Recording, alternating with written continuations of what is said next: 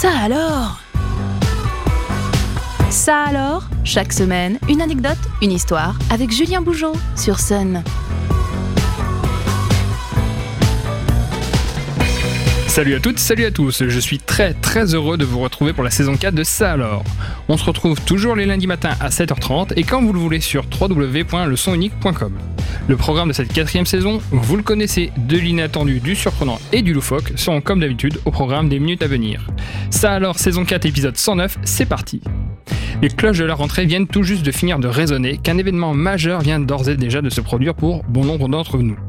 Jusqu'ici, j'en conviens, les possibilités peuvent être nombreuses, alors laissez-moi vous donner quelques initiales qui vous ouvriront le monde des possibles. JRR.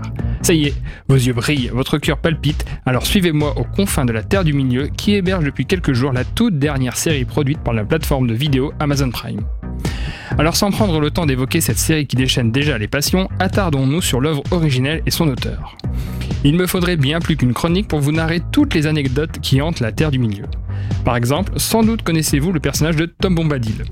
Absent des adaptations cinématographiques, ce personnage amoureux de la nature, profondément pacifique, représente ce qu'il peut y avoir de plus calme, aussi bien dans la Terre du Milieu que sur notre planète. C'est ainsi que ce personnage mystérieux et visiblement doté de grands pouvoirs a servi d'icône majeure dans la culture hippie. La Terre du Milieu a été façonnée par Tolkien. Elle a été mondialement connue grâce à l'adaptation signée, signée Peter Jackson, mais l'histoire aurait pu connaître une toute autre issue puisque l'un des premiers projets d'adaptation avait été signé par les Beatles. Le groupe de rock britannique avait déjà une idée claire de son projet puisqu'il souhaitait adapter le livre avec les membres du groupe dans les rôles titres. Et il avait même approché pour cela Stanley Kubrick pour le réaliser. On ferme les yeux 3 secondes et l'on tente d'imaginer le rendu de tout cela. Déroutant, à coup sûr. Dans le monde du Seigneur des Anneaux, les adaptations ciné regorgent d'anecdotes qui permettent de mesurer combien ces films sont réellement hors normes. Parmi ces anecdotes incroyables, il faut savoir que Le Retour du Roi est le film ayant engendré le plus de morts fictives dans un seul et même film. Elles sont au nombre de 836, devançant ainsi les 616 disparitions recensées dans Kingdom of Heaven. Dans le registre nécrologique, notons tout de même que le tournage de la célèbre bataille du gouffre de Helm a duré près de 4 mois et ce exclusivement pour les scènes de nuit. Revenons-en à l'auteur de cette rêverie en terre du milieu au travers d'une anecdote qui ne reflète pas fondamentalement l'état d'esprit qu'il insuffle dans ses œuvres. En effet, Tolkien a possédé assez tôt une voiture, mais il était un bien piètre conducteur. Connu pour être un danger sur les routes, il ne se gênait pas pour heurter les voitures qui se trouvaient devant lui lorsqu'il était pris dans la circulation.